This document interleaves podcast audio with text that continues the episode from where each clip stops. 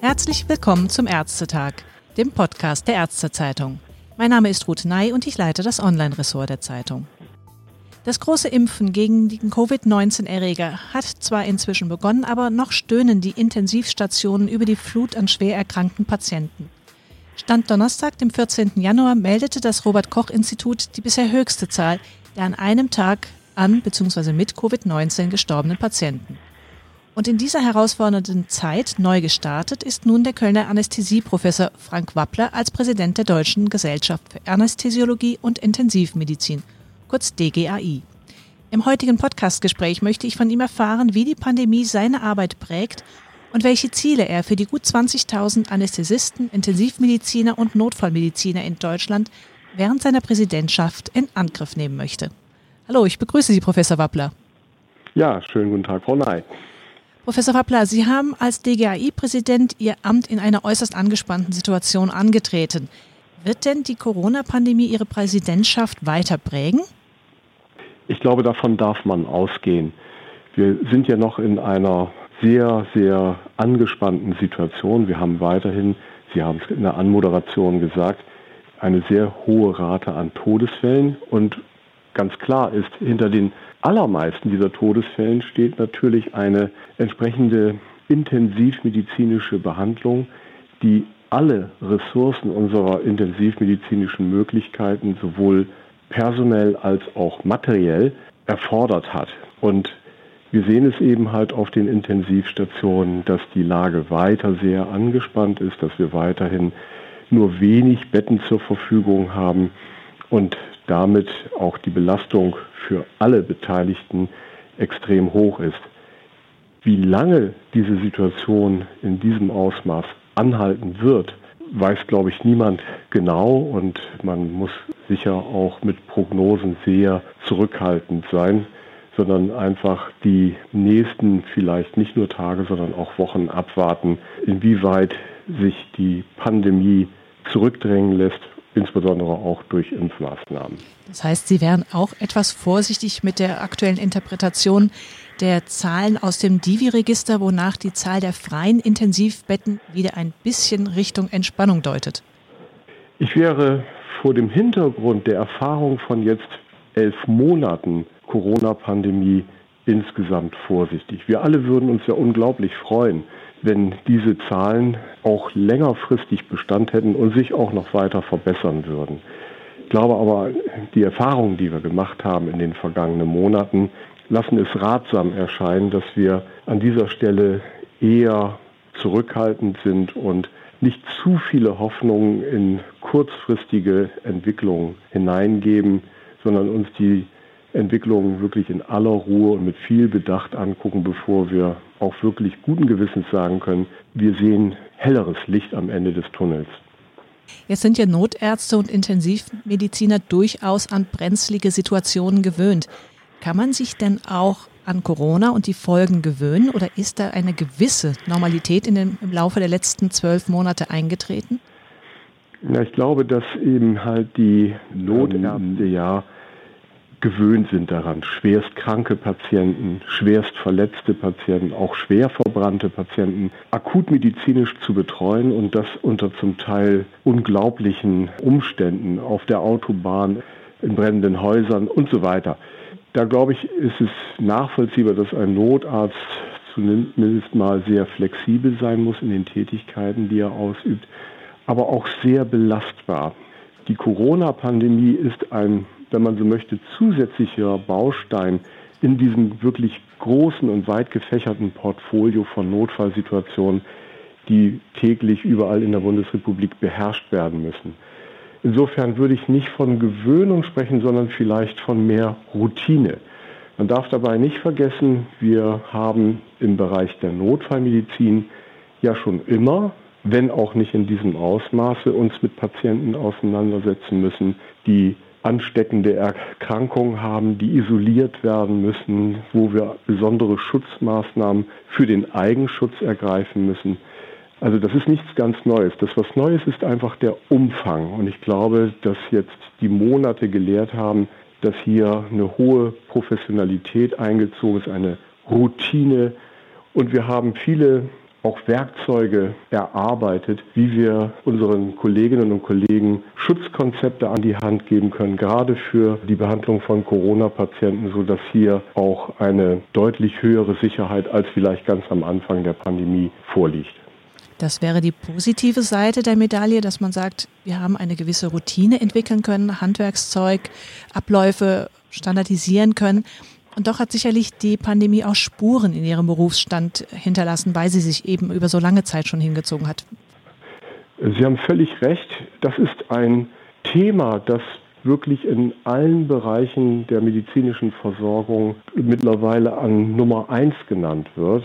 Wir sehen es hier im Krankenhaus, wo viele Gespräche sich wirklich um diese Thematik drehen, sowohl in Bezug auf die Menge der Patienten, die wir zu betreuen haben, in Bezug auf die Erkrankungsschwere. Aber, und das ist was Neues in der Situation, die wir jetzt sehen, es geht auch um die eigene Gesundheit. Es geht um die eigene ganz persönliche Belastung. Es geht um Freunde, um Angehörige, Eltern, Kinder, die ebenfalls bedroht werden durch eine solche Pandemie. Und es geht auch, und ähm, das haben wir so, also ich in meinem Berufsleben so noch nicht erlebt, dass es eben halt auch darum geht, dass auf einmal unsere Mitarbeiterinnen und Mitarbeiter ihr Privatleben ganz neu organisieren müssen, indem sie zum Beispiel von hier auf jetzt in die Kita müssen, in die Schule ihre Kinder abholen, um diese akut zu betreuen oder eben auch längerfristig, weil sie längerfristig dort nicht hin können und damit ihr ganzes Privatleben auch umstellen müssen, was natürlich eine erhebliche Belastung darstellt, was die Leute auch wirklich körperlich und seelisch in einen Erschöpfungszustand reinbringt. Und ich glaube, die Situation, wie wir sie jetzt haben, ist extrem herausfordernd, nicht zuletzt, weil wir viel mehr auch noch als vorher uns um unsere Mitarbeiterinnen und Mitarbeiter kümmern müssen und schauen müssen, wie wir mit ihnen gemeinsam auch Möglichkeiten erarbeiten, dass sie diesen ganzen Anforderungen gerecht werden können. Das ist eine völlig neue Qualität in unserem äh, Berufsstand. Ist das für Sie mit eine der größten Herausforderungen jetzt nach einem Jahr Pandemie, die Sie als Präsident äh, sehen für die Anästhesisten und Intensivmediziner, die Sie vertreten, oder welche weiteren Herausforderungen sehen Sie? Also Corona ist mit all seinen Facetten und wie es in unsere tägliche Arbeit hineinwirkt, äh, das, ich sag mal, Top-Thema derzeit.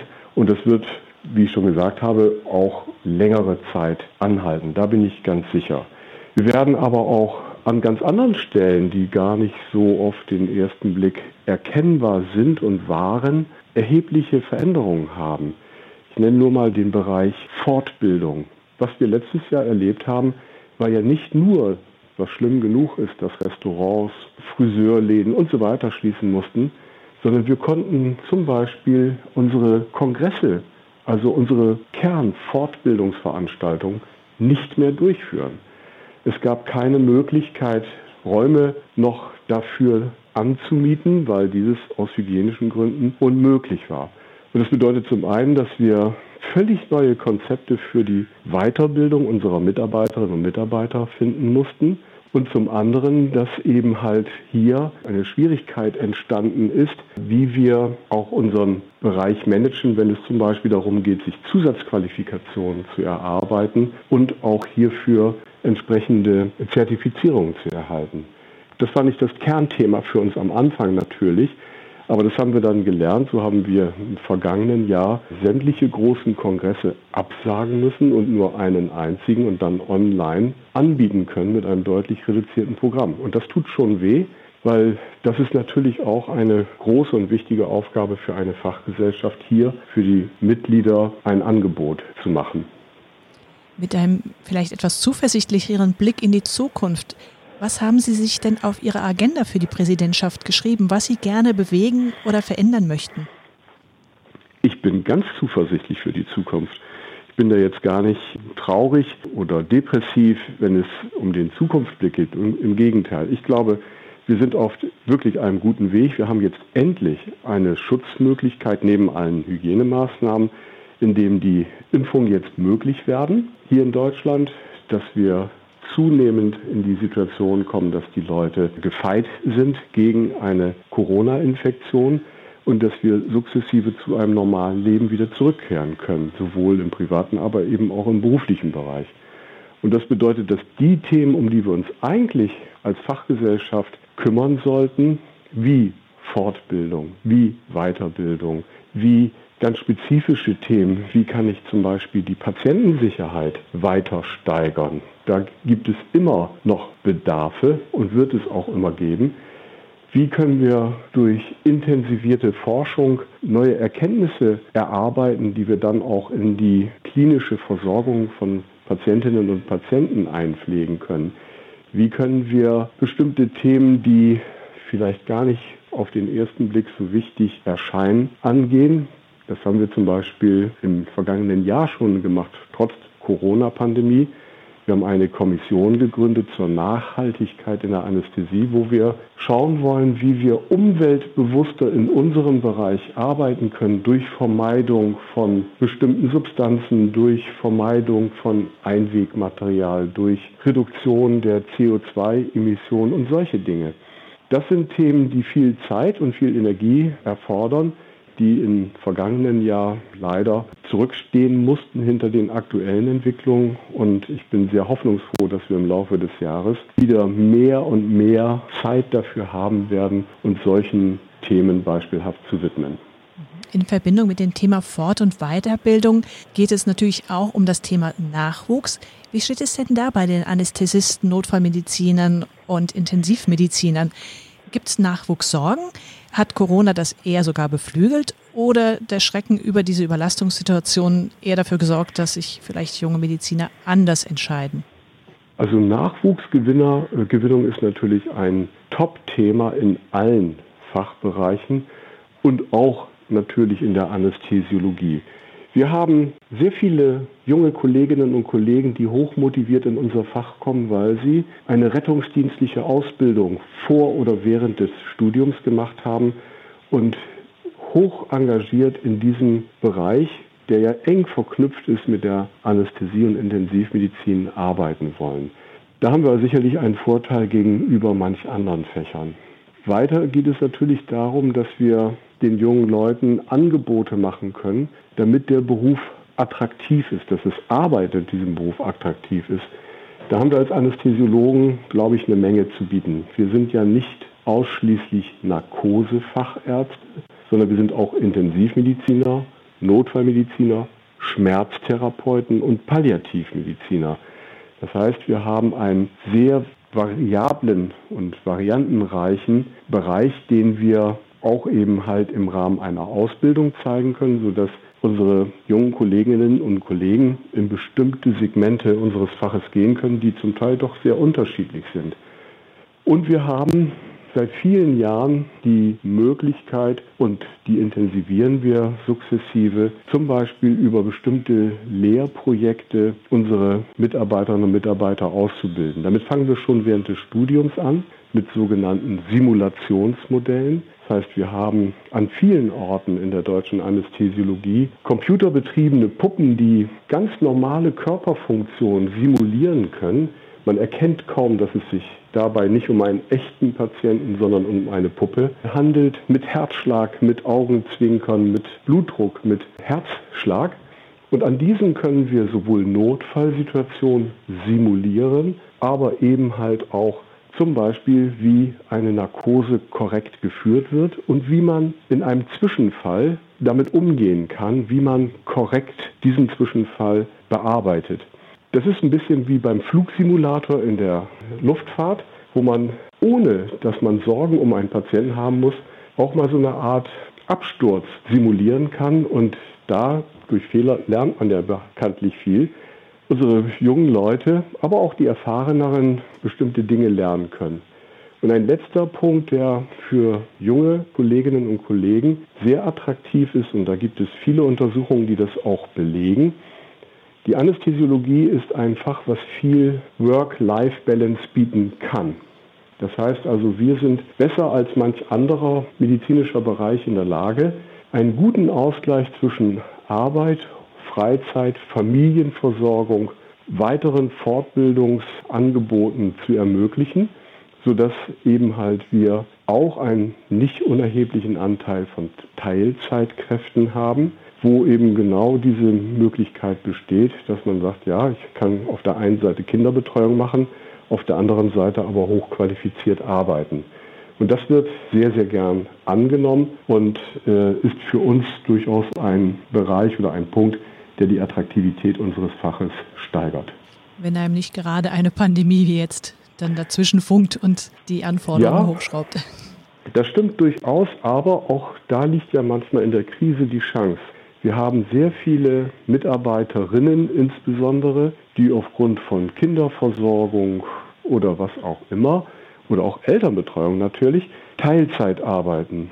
In dieser Phase war es so, dass wir genau die angesprochen haben und gefragt haben, habt ihr eine Möglichkeit, noch einen Tag mehr in der Woche zu kommen? Nicht nur einen oder zwei, sondern noch den zweiten oder dritten Tag hier bei uns in der Klinik zu arbeiten.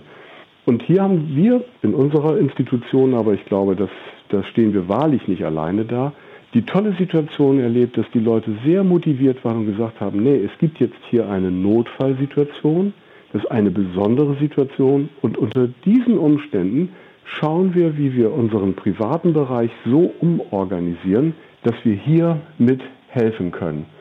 Und das ist eine tolle Erfahrung gewesen, dass ganz viele, die die Möglichkeit hatten, manche haben diese ja nicht, aber die die Möglichkeit hatten, von hier auf jetzt bereit waren, einzuspringen und zu sagen, nee, wir sind in einer Notsituation, da braucht es mich und dann komme ich auch.